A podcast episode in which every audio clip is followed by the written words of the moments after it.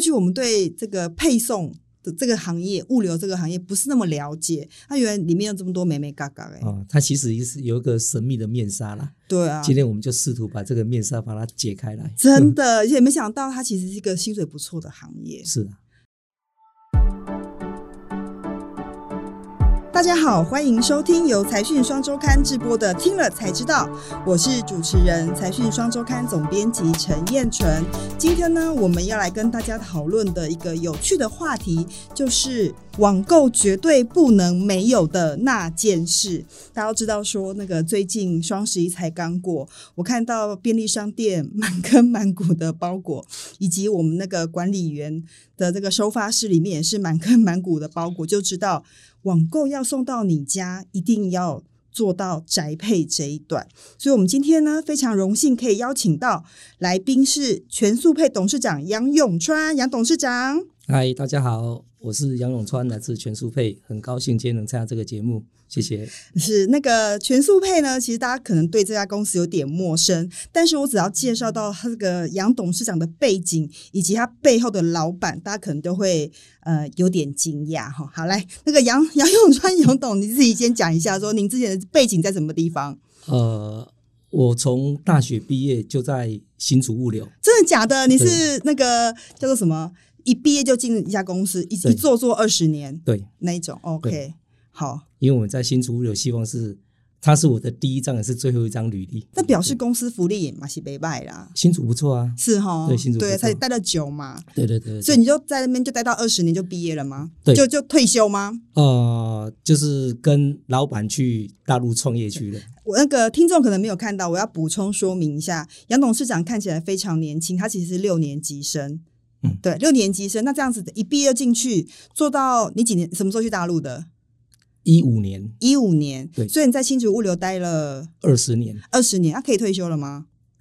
呃，那时候没 有，没有那还退没休有，。对对对 OK，所以他就跟他的前老板，他前老板是谁？我们待会再介绍。但 anyway，他就跟着前老板去了大陆。是的，对，大陆是一个另外一个非常竞争的市场，尤其对于这个宅配来说，对于网购来说，那不是一个黄金地吗？对我，们去大陆去会不会被 PK 啊？呃，刚好相反呢、真的，，对，因为台湾的物流经验刚好是大陆可以借鉴的地方。以前台湾的物流经验接近日本，哦，是但是现在是大陆现在物流的发展、快递的发展，就是向台湾看齐，所以哦台湾有真的很多的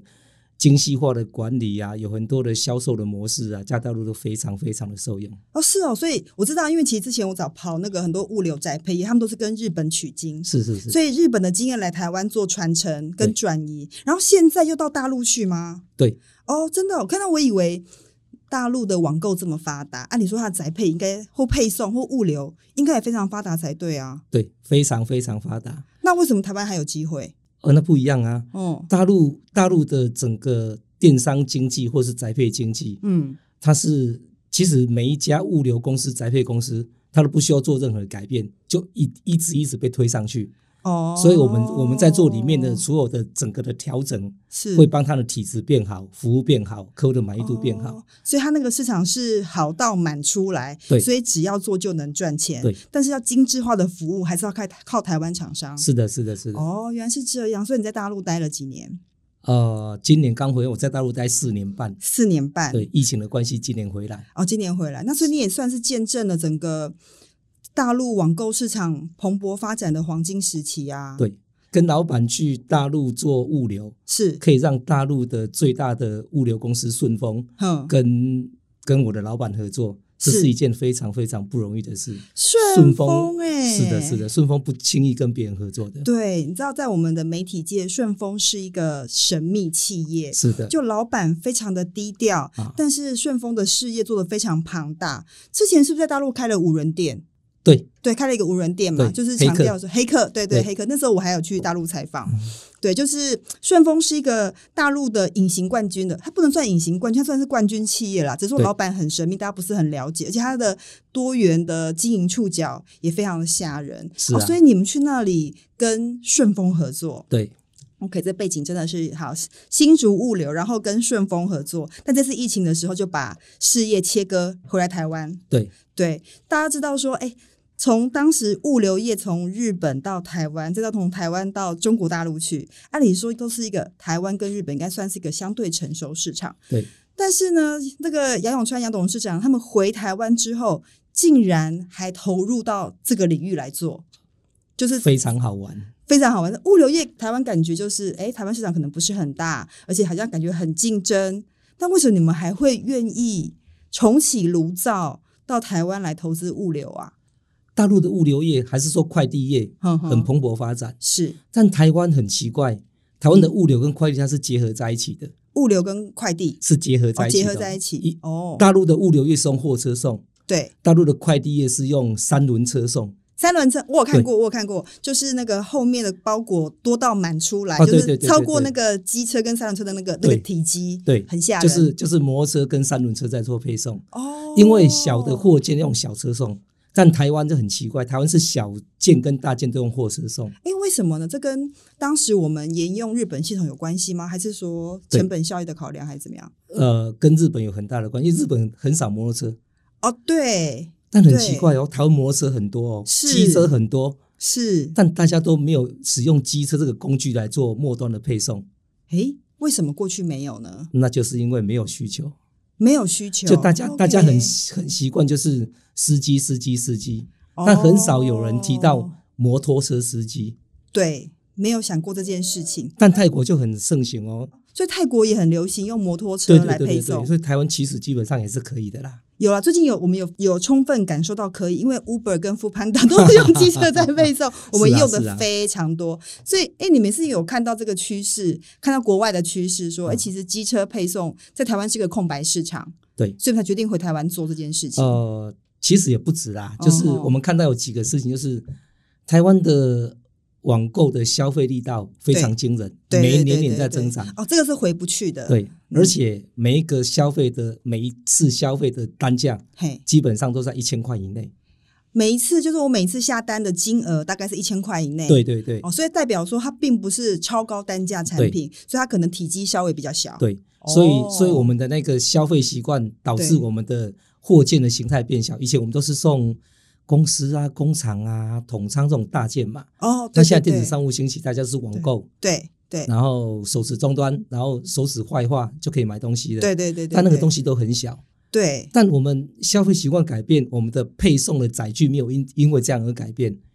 哦，啊还是大车在送没有什么道理啊我了解，所以应该过去说，过去可能在送企业用户的时候，可能大型的家电啦，哈，大型的机具，所以他用货车送，这样对子就比较有效益。对，但现在我买个两三件衣服，这个小包裹用货车送，好像成本太高，是对这样。哦，对所以你就说，诶，如果这样用货车送，呃，成本太高的话，那我们就用机车送。对，哦我，们把它想象成说什么样的货用什么样的车送，这样才比较合理啦。所以大车用呃大货用大车送，对小货就用小车送，对对所谓的对小车就是摩托车，对对对那机动性对就对比较高，对对对诶对，但我很好奇，因为我像我上次去这个那个中国大陆看的时候，他们的摩托车呢，因为后面架了非常多的货，啊他们就会弄很多格子，有没有，或者是架子，对对把它对架的比这个机车体还要庞大。 台湾不可以这样子吧？台湾不行。台湾不行这样，对所以我们也是要后面弄一个箱子。对，哦，是跟我们看到的 Uber E 跟 f o o Panda 一样吗？对对对对对对对对对哦，是，然后架在机车后方，对然后它就里面塞满了小型货，因为我可能对买两三件衣服或一个小东西，对，用这样子送。对，哦，那这样子成本比我们用货车送便宜多少？一般来讲应该会有便宜到百分之四十到六十。哦，是哦，所以对你们也直接回馈给消费者吗？对，所以消费者如果他发现他买的东西单价已经不是很高，您刚刚讲的，这都是一千块以嗯下的东西，那如果运费要现在寄，比如说我自己寄嗯知名宅配，大概都要一百多块。要哦，要要要，所以它等于就是等于是我货物可能不到一千块，但是我寄宅配要一千一百多块，这样其实占比是很高的。好那如果请问一下，那如果我寄个八百块的东西，一个小件的衣服，那请问你们要多少钱？一个铜板价以内就能搞定。一个铜板是十块还是五十没有块？啦差很多大哦。铜 板，大铜板，大铜 板五十块那就可以寄。对，五十块以内就可以搞定。哦，哎，那这样对商家来说影响很大哎，它的是成本降很多。对，所以为什么？其实我们我们切进来摩托车的宅配市场有两个原因啦。第一嘿个就是大家消费单价比较低嘛，对但物流成本又很高，对，就像我刚刚讲的，不到一千块，我可能就花花一百块配送。而且一个很大的重点是，双十一大家都很高兴对买东西啊，哇，大买特买，对，但是卖家不一定赚钱。卖家不一定赚，因为他们要 cover 运费是吧？对，第一个哦双双十一，大家肯定销售的那个单价会比较低，就可能可能平常的九折、八折哦，甚对至啊七折，，要折扣我才要买啊，就是它没有售折价扣已我不经买。对它售价已经很低了，对但它物流运费又没有下降。对，如果说客户拒收，退回来还有一次运费，诶，所以如果譬如说，呃，我订了一个网购产品，我没有收到，说我退货，那个运费厂商还要再付一次哦。对，哦，就成像本就重像大家很习惯到便利商店去取件嘛，对对对，就算你不去取，还是说你看了不喜欢，便利对商店再退回去，还要再收一次运费。哦是对哦，所以所以诶，这样说穿了，物流很感觉很好赚哎，你送也赚一次，那个退货也赚一 次，我们卖的是服务，哦，蛮 不，我感觉这个应该是个很不错的生意。是是是，哦，是这样，所以如果把单价降低的话，这样子就会刺激大家更购买的意愿嘛。那可能这个厂商或商家就更愿意跟你们合作，因为跟你们合作配送费很便宜啊。对。但是因为，嗯因为大陆的快递市场，大家可能很难想象，嗯，大陆一件货就是嗯一件小包裹快递，是六、块钱人民币就可以几乎可以寄到全国各地，大陆的内地各地我说我从北京要拿一件乌鲁木齐寄出来的货，只要六块6块人民币，这折台币三十块，差不多。这样怎么能赚呢？，对，所以所以大陆有很多都是个体户，嗯嗯嗯，就是加盟者对，哦，所以他们把那个运费把它收啊，然后干线的运费啊，跟末端的配送都切很清楚了，是，所以大陆体量够大。双十一、嗯哦一家最大的物流嗯啊，嗯最大的快递对，中通应该一天有收一亿多票，一一亿多一哦，天不是一千多万哦，一一亿多件亿多件，一天就收一亿多件，当天就收一亿多件。对，刚才董讲那个中通，就是中国有所谓的四是四通一达嘛，对，现在变成所以三通一达。嗯三通一达就是中国最大的物流配送公司，对是不是？对光是中通一天就一亿多件，对，平常是一天大概是四千万件，四千万件也不少哎、对，不少啊。所以大陆体量很大啊。对所以因为他们量体大，所以他们可以降低成本嘛，对，但是哦但是我觉得干线成本就是嗯高速公路在跑很多大车，对对那个成本对是一样的啦。哦，是就就是没从 A 点运到 B 点那个大型货运的对车对对，成本是那一个样是一的，样的。是那是是，那其实后端的嗯派送成本嗯跟前端的收货去去客户那边收货成本，，对。那个才是我们的关键。哦，所以我在跟那个听众解释一下，就是说我下一个网购单，那个物流业者呢，要先去厂商那里收货，对收到大统仓对里面去之后，好像是再从大城市从 A 点移到 B 点，到 B 点之后再从这个宅配业者那边，从这个 B 点送到各户各家去，对所以它有这个主要这三段。对那成本最高的应该是最前面跟最后面对这一段。对哦，但是因为如果货物都很小的话，它就很适合用小型车对呀、啊，来收货或者是送货。对呀、哦，用这跟样，您跟您举个例子吧，嗯嗯，呃，我之前的那家公司嗯在三重所的那个厂误站，差呃。新差公司， 哦，对，新差公司好，来来，不是啊， 来新竹物流嗯 是啦啊，新好竹物流，嘿嘿，请他坐在他在三重的那个营业所，大概五千平左右，嗯，一个月的一个月哦，嗯一个月租金大概三百万，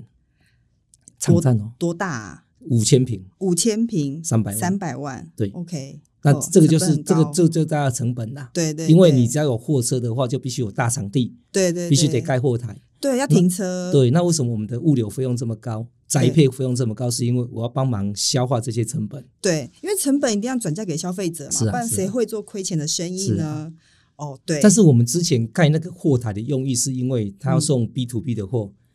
公司嗯哦货、百货公司的货是，然后工厂的货、对统仓的货，但它不应该是用来做宅配的一个一个纯收放地点，不适合。哦是是是，它应该是定点对定点，而对不是说一个点对多个点的配我送方式。我只要做一个店面，有个几个摩托车，它就可以做啦。哦，对你们现在全速配来说是这样子嘛？哦是啊，哈是啊，是啊。哦，那是完全不一样的成本结构、概念哎不一样，对所以它才会成本会下降大概这么多嘛。哦，所以如果相较于一般，至少我自己寄台宅配一件就要最基本的一百多，如果你们真的五十块不到，真的很有竞争力啊。是啊，那这样子要亏很多钱嘛？ 哎、这个我要先铺一个梗，为什么我会这样问呢？就是因为这个除了。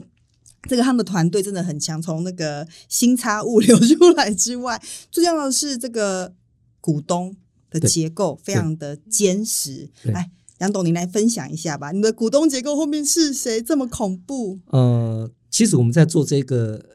宅配，就是机车机车宅配公司的时候，嗯第一个很有兴趣加进来的就是三辆工业，三辆机车，三洋因机为他车，本身就做机车的，对对对，他也觉得说他的他的机车进来这个宅配的公司，对第一个也能让他的机车满街都是，对然后第二个他也觉得这个市场非常的看好。那哦以前都对没有人在做机车宅配啊，诶，对啊，机车的业务用现在都做什么呢？没有特别的啊，没有有了，现在就是 Uber 跟 f o o Panda，可能是啊也需要是啊是啊但是啊他们是啊好像没有合作，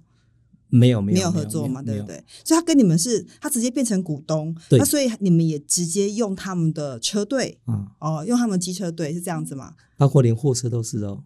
诶，三很有，两其实三两它有一个，啊对它也代理现代对对对对对对对，现代的货车，其实我们也是用。哦，所以你们有个上市公司当把苦就对对了，对对对还有另外一个呢，另外一个神秘股东是谁？啊，其实另外一个大股东就是我之前新竹的老板，哦就是陈荣全陈董，是是是，哦，他也是全国加油站啊，然后那个嗯呃有线电视公司的一个股投东跟董资事，人对对对对对对哦对，，我知道，其实在我年纪很小的时候跑新闻的时候， 我刚认识物流业，就是认识陈荣全陈董。那我真的觉得他，因为对于物流业的的这个流程拆解的很细，他终于让我看懂哦，原来物流业是在。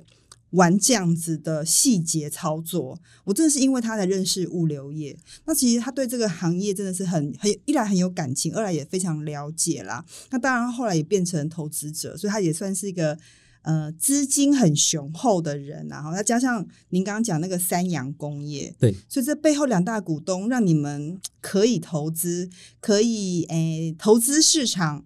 啊，适度的回馈给消费者是这样子吗？ 所以你们就可以用稍微流血竞争的方式切入市场。那因为我们想这个事情，就是嗯，第一来它不需要这么贵啦，第二来是哦二来是我们有很多很多的客户跟我们讲，他的成本压力其实非常非常的大，哦，真的、啊，客物户流成本说压力非常大。是是是，就是那些商家嘛，对就跟你们说啊，他可不可以便宜一点这样子？那你如果你们真的是寄出这个比市价快便宜四成的价格来说，那这样不是横扫所有的商家了吗？呃，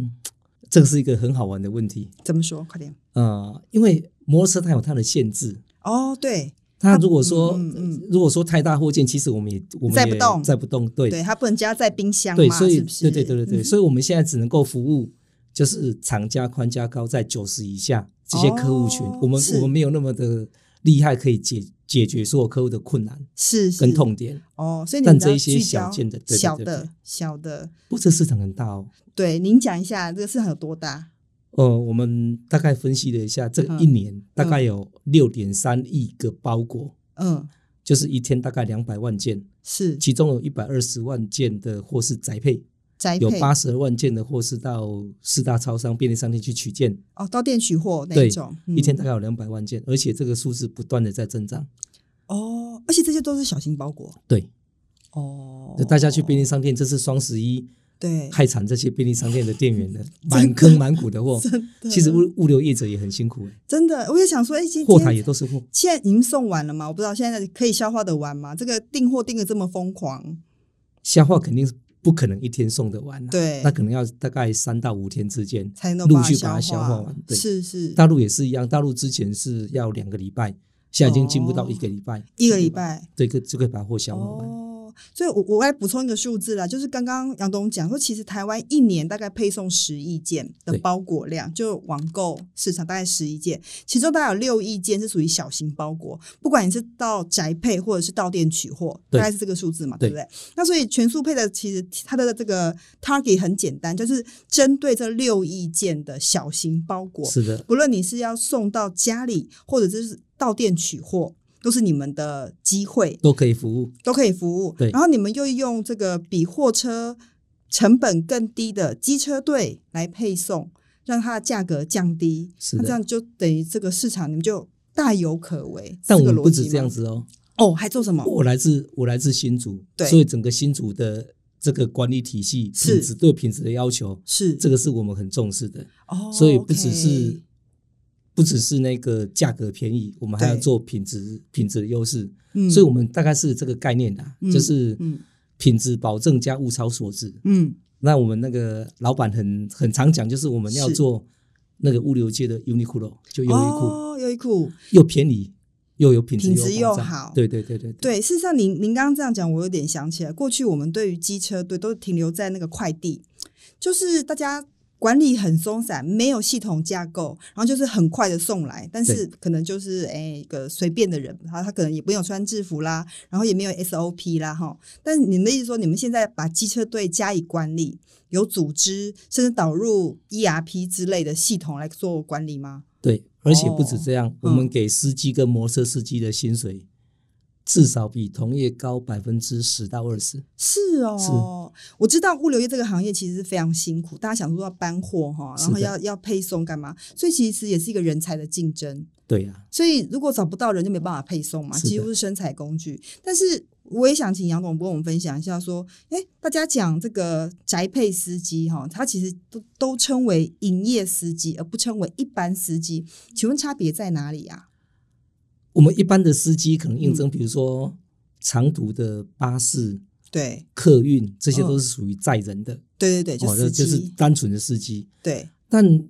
那个货运的司机也是有单纯司机哦，他只有开车哦，就开车就可能好开了长途车那个就不需要搬货，是就高速公路哦跑那些车都单不需要纯搬开货车就好。但是，嗯但是你看满大街的大街小巷的这个司机，嗯，这些都是必须得要有搬货，必须对联络客户，这些等等，这个我们都统统称为叫宅配司机，宅配因为他司机不只是开车哦，真的哦，所以他工作量比较大哎、哦非常那、大，那这样薪薪水比较多是很正常，很合理。而且我们我们通常会比，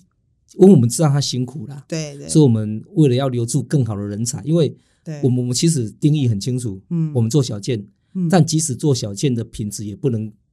比这些新主啊，在一变这些四大物流还差，对所以我们必须得要靠，除了靠管理，这管理是一个手段，对但是我们希望给他更好的福利哦哦，让是是让这些是好的人才可以留下来。哦，所以这些呃，这营业司机除了要搬货要送货，重点是他们有业务的能力，对不对？对。不然怎么叫营业司机呢？对那所以他要对干嘛？他要帮忙销售吗？对。那他们可以抽成吗？当然，哦，所以他们可以抽成，所以他有业务的性质在。对，哦，百分之十，哦。抽百分之十哦。对，所以他如果卖越多，对，他就可以抽越多。假设这个这个客户的运费是十万块，对他就可以抽一万块。哦，哎，那因为我最近听说那个，因为最近配送那个。那个那个叫 Uber 跟 f o o Panda 很很很很流行嘛，嗯那他们也常常讲说他们的这个司机可以赚很多钱。那请问一下，这个营业司机如果他们做业务的话，大概收入可以多少呢？呃，这个区间有点大、哎，哦，这 range 太大了。嗯哼我们有些司机一个月光争取客户的奖金有将近快十万块，十万块哦，那你们不包很含快哦不包，含其他哦，就是奖金哦，光奖金是不包含对本薪这些嘛不？包含不包含。哦，我们有司机领到十几万的啊，一个月十几万，对呀、对呀、对啊是哦，所以这个这个这个特这个呃行业的特色不太一样，是好、所以通常这个营业司机也一定要做业务，那他可以不要做吗？呃，我们我们通常通常我们这个有有点有点复杂，有我点们复通杂常定义一个好司机就是嗯跟客户的粘稠度。哦你说，我说你，因为我们的价格又不是很高，对对但对，但我就可以判断出这个司机在这个区域的经营，我们统称叫区域经营。也没有认真，对对，没有地对对瓦对诺啊，对，哦，是然后是是，然后我们鼓励他领高薪嘛。对对对，那客户如果对对你认同的话，自然而自然而然他就把货给你。对那如果客户对你不认同的话，他自然而然他就觉得说你跟我讲再多再便宜都没有用。真的，他真的果然是个业务行为啦，是要啊跟是啊客户是啊玩弄啊，然后是啊要跟他维系感情啊，然后用这个公司的优势跟管理跟价格优势来促销你们的方案。对对对，没错，哦，是哈、所以我觉得这个过去我们对这个配送这这个行业物流这个行业不是那么了解，它原来里面有这么多美美嘎嘎哎，啊，它其实也是有一个神秘的面纱啦。对啊，今天我嗯们就试图把这个面纱把它解开来。真的，而且没想到它其实是一个薪水不错的行业。 是啊，对啊，就当然他可能还是辛苦啦。哎，但我好奇哦，我这个岔题的外行人问一个鸟问题，就是说，那请问一下，我如果是你们的配送司机，那我反正我也是骑的摩托车嘛，对那我后面壳子可不可以换一下，就是送 Uber 呢？或者是 Uber 的人可以来送，可以加盟你们，或者是怎样？就兼差的时候互相做一下嘛，反正都是机车嘛，可以这样吗？我们的正常上班时间是不允许的，哦，但下班时间通常不建议啦，对因为他可能下班时间要兼差，哦，跟我们他已经下班了，但这个对这个事情，因为我们现在都很很多的那个我们称之为什么叫斜杠青年嘛，对啊呀、他都是兼差，那这个我对们我们不能够阻止他，哦，但我们是我们是每天在送货，就是大街小巷在跑，很辛苦嘛。对我们所以我们在想说，为什么要去兼差？是因为收入不够，对啦，那我们就没给他错比较高的收入，让他可以免哦免去这个兼差这个事是情。是是是啦，如果赚得够的话，干嘛那么辛苦呢？对，所以当还然是是啊，对啊对啊，所以还是嗯，如果你们给的薪水够好的话，是他就啊嗯专心做一份工作就好了嘛，也可以做得比较好一点。可是我们不让 Uber 跟那个 f o o Panda 的司机过来，诶，为何？哦、是因为它的掌控性比较不好。哦，怎么说？因为他们习惯自由嘛，呃，喜欢不是弹不是，性。因为我们的那个，我们我们不像我们不像那个店家卖东西，对他可能这个方圆之内，只要你有单，我就可以去接。但我们收送货是很固定的，哦，哦，我们我们必须得什么时候送到客户这边，对所以我不可能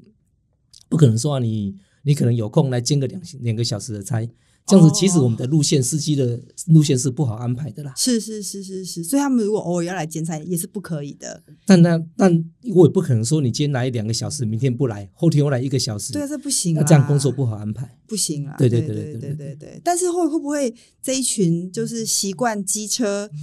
这个呃路线的人，他们其实还蛮适合来应征你们的工作啊？当如然果适他合们啊对啊，如果非他常们非常适合。如果他们要有一个固定的、相对稳定的环境的话，哦，他或许他也可以来所以我们有很多的司机来源来自于那个 Uber 跟那个 f o o p a n d a 哦，是哦，当然，因为因为我们这个比较固定啦。对啊你看到那个 Uber 在在送餐点的时候，对 A 点到 B 点，B 点嗯再到 C 点，它是没有一个固定，它它可能要绕绕一些时间才能够绕回他家，要么他就不接。哦但是我们是很固定的、啊，是是是，我们也是不用是抢单，但这样，但我但我这样个人有点担心，会不会以后都没有人再送 Uber 跟 Food Panda？那那我不们要会吃什么呢？啦，不至于，不至于，不至于，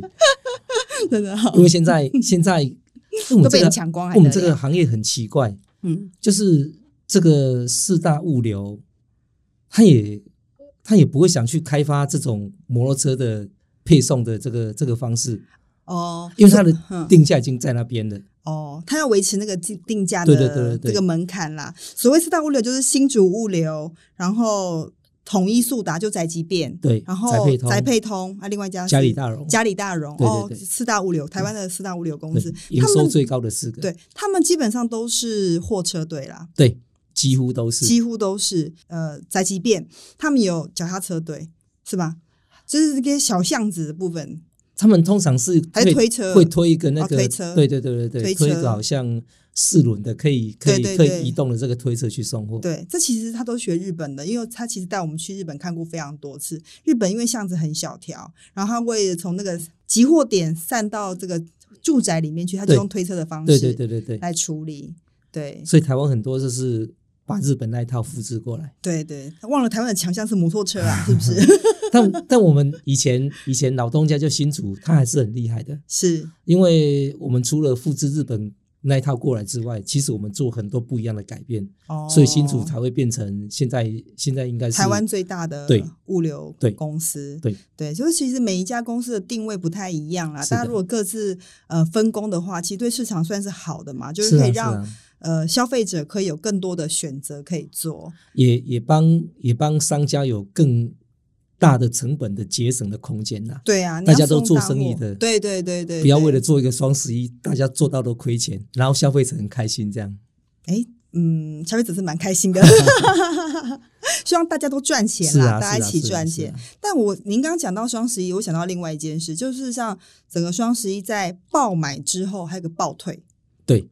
台湾有没有类似的情况？我有好奇啊也是有，对不当对？然有啊就很多是厂商为了冲业绩或大家一时冲动买了很多东西，然后接下来就倒退。对，对啊因，为台湾有一个七天的鉴七赏天的鉴赏期期，对，是，这你种只要是七天鉴赏期之内就可以嗯，就自由退货，但这退货的费用都还是买卖家要承担啦。哦，所以你们基本上你就是就算等于是说赚中间这个费用，你们不管你送还是退都要收费。因为因为它这个过程我们都必须得做啊，对对对，即使你要退货，我也是要把从 A 点到 B 点，B 点再到卖家那边去。没，错，所以这样对卖家来说，如果成本可以降更低的话，他一定一定要做的嘛，他一定这个要是调整的。对，这是我们做机车采配的出发点，哦，解决客会客户因为运费太高的这个成本压力太大的问题。是是是是，对，因为刚杨董讲过了嘛，如果是一千块以下的产品，如果运费五十块，就这样感觉还可以接受，就算再退一次五得一百块了哈，对，但也是也是使用两次啊，对啊，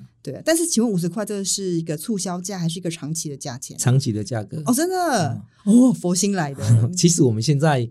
到过年之前的促销价最低会低到二十五块钱一件，二十五哦，就五十块的再打对折，想，哎，刚才刚没谈那就是啊，你们有坚实的股东结构，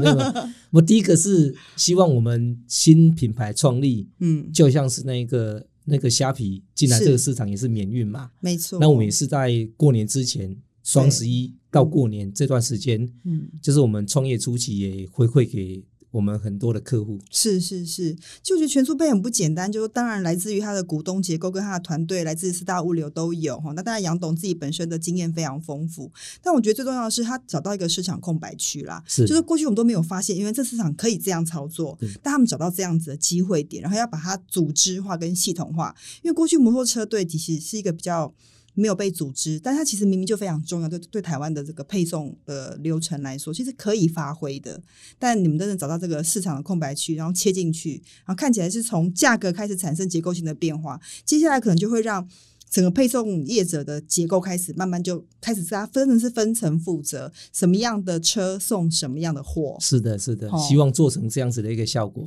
对啊，对啊，所以像你们现在的车队规模已经到多少啦？我们的其实我们现在还很小啦，嗯，我嗯摩托车大概三百多台嘛，现在，那我们的。我们的那个三点五吨的是小货车，是大概是八十几台。哦，那小货车也是拿来做点对点的大型运输吗？呃，其实我们有一些客户对，都有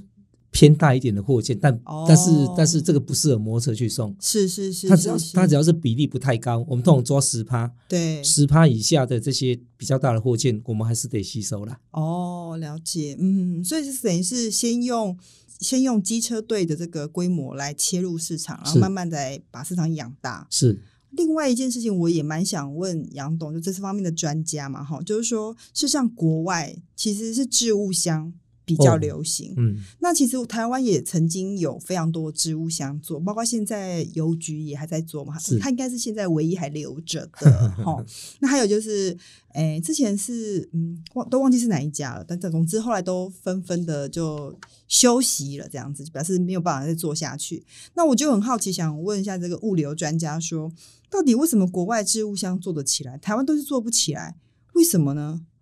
台湾之前那一家是比较掌柜，啊，掌柜，对对，柜掌柜，好像在展会之前还有还有好几家、啊都失败，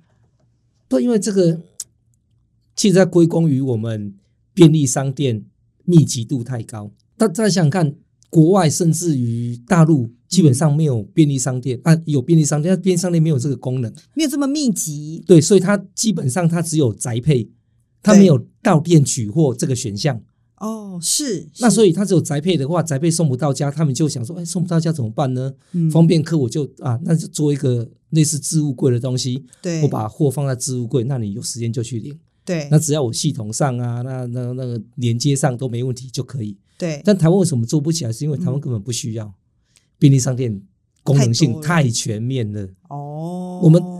我们的大街小巷便利商店加起来一万多家哎、对对但我们的那个置物柜还是有个地方，我个人觉得啦，还是有个地方可以做、什么地方？偏远地区，哦，偏乡对，偏乡，可能才连以做便利商店都没有去，但那一些地方可能我们可能会有一个集散点，做一个那个置物箱，嗯把货放那边，嗯嗯嗯方嗯便大家来领货。否则你看，一个一个宅配司机送那么远，如果客户又不在家，嗯对他又从山上又到山下来，或海边又回到市区，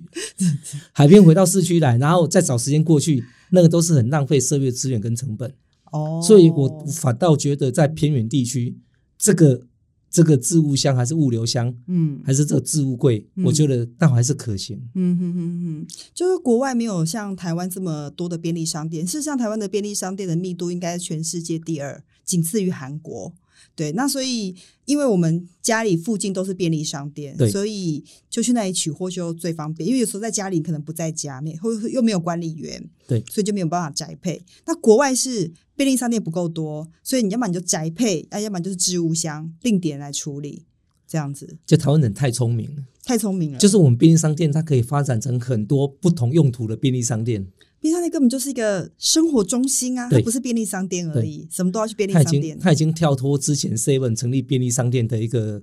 一个创立的目的。我觉得我们台湾便利商店应该超过那个日本跟美国的发展模式啦。以前我记得很清楚，在那时候便利商店刚成立初期，因为它要取代我们的那个杂货店嘛，对对对，所以它的那个 slogan，我觉得那个那时候 Seven 写的非常非常棒。是什么？他说他是社区的好邻居，哦，社区的好邻居，对对对家中对的对大冰箱，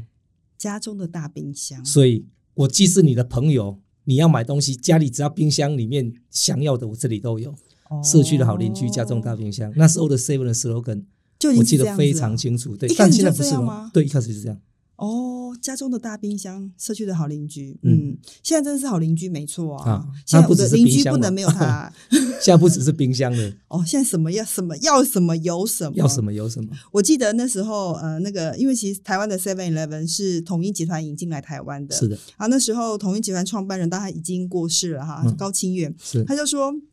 当时他去日本考察的时候，你看又是去日本考察，看到 Seven Eleven 在日本 Seven 做的非常好，他们就来引进来台湾，然后就想要取代台湾的他所谓叫阿公阿嬷店，就是其实是杂货店啦对。所以他们第一次开幕的第一家的这个 Seven Eleven，我印象很深刻。他跟我讲说，大家要进去那个 Seven Eleven 的时之前呢，先做一个动作，先脱鞋， 因为里面太干净了，他们觉得不习惯，说进去里面是不是要脱鞋？所以嗯进 Seven 他们都先脱鞋，表示里面就窗明几净这样子。所以你看，从当时取代干杂店、干妈店到对现在，它几乎是。真的不只是好邻居啊，那你万事要有 Seven 哈，万事要有便利商店。现在当然不止 Seven，还有全家便利商是店、的莱尔富这些，它都变成一个非常重要的集散地。但是其实话说回来，这一次的双十一的这个订购跟网购潮，也造成整个货柜货品啊哈包裹全部堆在便利商店里面，满坑满谷。其实这件事情，我就会回想到说，在这样的情况下，难道置物柜真的没有机会吗？那不然的话，以后每一家便利商店一定要大到。某种程度才有办法容纳这么多的网购产品、欸，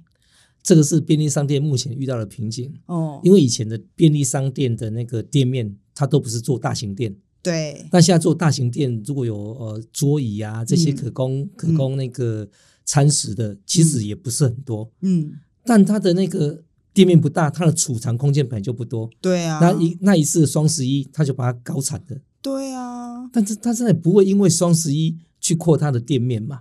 这也没什么道理。双十一过，它要恢复正常了。对对，它你对你想想看，一天八八十万件的货散落在一万多家的便利商店，其实一家的便利商店平均嗯大概七十几件货。嗯，平常它是可以容纳了，但是对便利商店在周年庆大概至少有五倍以上的成长。你说一个你看店要好好几百件，对啊，而且有可能又集中在某些店，可能就比较都心，网购会比较多嘛，因为偏乡可能网购比较少啊。不过有便利商店已经很聪明了哦，哦，现在怎么做？他把到店取货的从店铺改到又又改成宅配，因为他、哦因为客户选择到店取货，对对对，店铺取件很大的一个原因是因为免运费，对就到店免运费，但是因为货件已经太多了，对，就是便利商店的一个不一样的变形啦。嗯，嗯他开嗯始在选择说啊，我这个货这么多嗯，第一个也造成我店铺的困扰，第二个，那我如果是临近送到客户家，也造成我的便利商店跟客户刚讲那个那个嗯 slogan 还是可以应用得上。对，这社区的好邻居，你不方便来领货，那那我就送去你家。那那谁付费啊？便利商店付费，他哦，他赚的不是这个钱。它只是服务消费者的概念对就对了。假设某一家全差便利商店做这个事情，对，那有时候消费者去便利商商店选择，他是有情感性的。哎对，我跟全家比较好，我跟 seven 比较好，对，我跟谁比较好？嗯因为价钱都差不多啦，对对对，他就可能会选择去那一家。哦所以便利商店现在在竞争也不只是这样子哦，他们开始又有很多不同的变化出来。哦，所以他就是在在网购的时候，他可以你可以选择到店，或是直接送到你家，对这个意思吗？不是哎，你可以选择到店，对，但是他会他会因为便利商店大概百分之八十到九十都是加盟店，对对对，他会跟那个店长讲，嗯你要跟你要在这个社区里面，嗯还是说这个这个你的范围里面，嗯，要有吸引到消费者到你的便利商店来消费，对啊，你要对跟他更不同的粘稠度，嗯，还是给你他要更跟他多的打好服关系？务对，不行，来这边你要服务态度要好，要有礼貌。对对，其实对你多一小步服务哦，跟他服务很多不同，他觉得诶还还蛮窝心，还蛮感动的事情，自然而然他就习惯到你这里来消费。呃，所以说，他他譬如说我的网购，他就是原本是寄到便利商店，然后对他从便利商店再寄到你家去哦。对，因为很近啊啦。哦，那谁很送近啊？也是请你们送吗？还是他、呃还是店员自己送？老实说，他目前应该有叫富片达送，可能有叫有有有啊也可以叫有有 Foodpanda 有送叫拉拉诶木送，嗯然后因为他很嗯嗯嗯，他很不不是怎么很便利啦，所以目前还是有人在找我们在做合是作这个小事情量在测测试就对对对了。对对对对对，哦，哎，我这样这样讲，我想起来，因为其实之前便利商店也在测试外送咖啡，对，类它就似这是个概对念，对，类似这样概念，就是你如果方圆不是太远的话，我就可以外送过去。那以后我可以外送呃便当、嗯餐点，那当然以后我也可以送网购产品嘛，是啊，是就跟啊你维系关系。对啊，所以以后便利商店也变成一个小型发货中心的概念嘛， 对 对对对对，没错是没不错，是？或者是哦说现在有一些便利商店还在还在还在转型啊，还是说他想要做新业务的发展？对对对。哦，他啊，这个我不能透露太多。啊，快点讲，快点讲，我想好想听啊，快点，不能透露的一定要讲。因为 是什么因为便利商店是不是就是加上那些商品？对那除此之外，他想买东西有吗？他可能就要去网购去宅配，对不对？对对对，然后现在现在很多的便利商店的那个店长，嗯，其实他就是一个团购网，哦，团购的那个发起者，对他他就是有一些商品，然后在嗯您您看你附近的那些这些邻居去便利商店，嗯，他只要是他的那个群里面的会员，对，他不定时会会会抛一些对商品上特去，色商品，所以哦除了便利商店的商品之外，他也送这一个。那他他有很多不同的变化，就是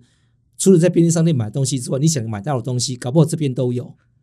所以就是它也便利可以商送店到你家没有的东西，它可以透过群组对团购的方式对送到你家或到店取货。对对对对对，哎，它这样等于就打破它那个门市的限制啊！我门市可能只有一万个商品，随便乱讲，我不知道多少，但它可能因为这样的话，可以多卖更多的产品。哎，它就是一个云的概念啊呐、对对我哎对，们我们云不是无无那个无限的对无限的对商品吗？是是是它，在云的概念在做生意啊。非常厉害哦。那所以原本你们可能只能送便利商店里面的产品，现在就等于无限大啦。对啊它只要有得卖的，你们都可以送啊。对然啊，后对他啊来说，也是业绩增加很多。对呀、啊、对呀、啊所以团团购的力量所以为什么那个置物箱就是我们的物流箱？啊，那不希望啊，对，因为它因为它的因为它的取代性实在是不高啦，真的。取代性不高那，中华邮政该怎么办？中间没关系啊。哦，因为他们是做公益，啊是造福社会，扮演社会这个稳定的力量，是不是？它是它是是必要的 配备，哦，它是它它有没有人使用是一回事，但是它必须得有不同的不同的配备去处理。哦，是哦，那这样应该做的很辛苦啊。对呀、对呀、对呀、是啊，所以诶那如果这样说起来，织乌龟真的就会比较辛苦。但是去笨笨就像您刚刚讲的啦，就是中华邮政它还是负有一些国家政策的任务对在嘛，所对以对于偏向的经营，它可能可以用这种方式来补齐。我觉得可以啦，可以尝试看看。对对对，但对于物流来说，反过来讲，就是因为这个便利商店的功能越来越强化，网购的需求越来越多，甚至连刚刚讲的就是团购，对都是你们的商机所在耶。是啊，生意做不完的概念。所以我们其实我们我们再想想看，以前我们的那个消费习惯要到街边的店面啊，还是对百货公司买东西，现在都不是的。嗯啊，海聊聊啊，这个黄金店面以后也也就玩不下去了吗？现在那个不是产业革命都是这样子一波接一波吗？真的，你的敌人永远都不是你同行业的，没错没错，其他的一业的一些行业的人绝对会来取代你，变成是一个你最大的竞争对手。真的，以后的店都不用在那个黄金的三角窗嘛，也不用在主要街道上面，你就在你只要打出知名度在网络上，你就可以到小巷子，甚至没有店面也没有关系，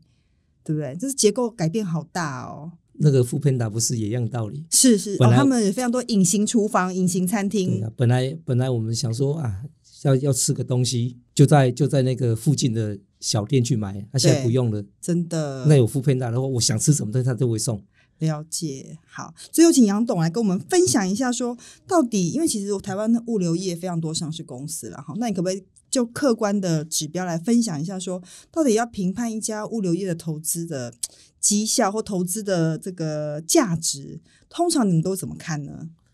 其实我们物流业者，嗯，我们常想说，我们最大的竞争对手是谁？是谁？是客户。哦，是客户哦，客户要求哦我们就四个：速度、效率、品质、价格。了解，对，嗯只要满哼足这四个，你对以后以后就就是在这个业界里面，嗯应该都会。我比如说好了，顺丰为什么在大陆它的价格是同行的四五倍以上？啊，它最贵的很贵啊，非常非常贵哦。哦，大概同行大概六块，它要二十块嗯到哼二十五块之间，嗯哼，非常贵。但现在还是最受欢迎。对啊，因为因为大陆太不合规了嗯，啊，也也就是因为不合规，所以它的价格那么便宜嘛。对，那对刚好就对出现一个合规的公司，所以他的他的司机都是自由司机哦，哦，是哦，对，OK，跟台湾非常非常相像。嗯哼，所以我们去嗯大陆才跟那个顺丰的那顺丰合个作对，他会才会跟他们董事长一拍即合哦嘛。了解，这你们比跟较王董走比较走法规路线的对啦，哈，比较但制度，但这个其实这个精神可以带回来台湾，是是，就即使是我走正规的路线，在台湾也不需要这么贵，所以对才有宅配公司嘛，机车宅配。哦，了解。所以其实范道理还是要回到你有没有办法符合客户的需求啦。那当然要符合客户需求，关键还在于你的系统、你的作业流程是有没的有办法真的做到更有效益是的的这是个的做法。当然，企业文化也很重要。现在现在的这个，我们我们尽量把我所谓节点，就是经过嗯，每一次的转运，它是经过每一个，比如说司机去客户端收货是一个节点，对回到站所卸货是一个节点，对，然后再到转运中心在一个节点，哦那转运中心在转运中心一个节点，我们有很多不同节点，是我们把这个节点缩小货物的过手时间还是过手次数，哦我知道，就是客户，就是那个货物落地的那个的时间点啦，就是是中间的转接对对过程，对落地的这个对这个次数减少，第一个对成本也减少，第二个对货物安全也有保障，对我们在做这个事情。哦哦，那这个事情做完之后，那应该是会对不管是价格，或者是说品质，或者是说货物的安全性，嗯都会有一哼个很好的帮助。了解，就是你等于重新解构物流业啦。是啊不过我们是啊今天跟杨董聊得很开心，我们也重新揭开了物流业的神秘面纱。其实对于一般的听众来说，物流业真的很神秘，不晓得以为都是还以前很 low 的那种货运司机。没。有没有，没有现在已经完全不一样了，对不对没有没有没？有真的感谢杨董今天为我们解谢谢惑。今天非常感谢大家收听今天的《听了才知道》，有任何问题请留言给我们，也别忘了给我们五颗星哦。我们下次再见，谢谢，谢谢谢谢，拜拜。拜拜。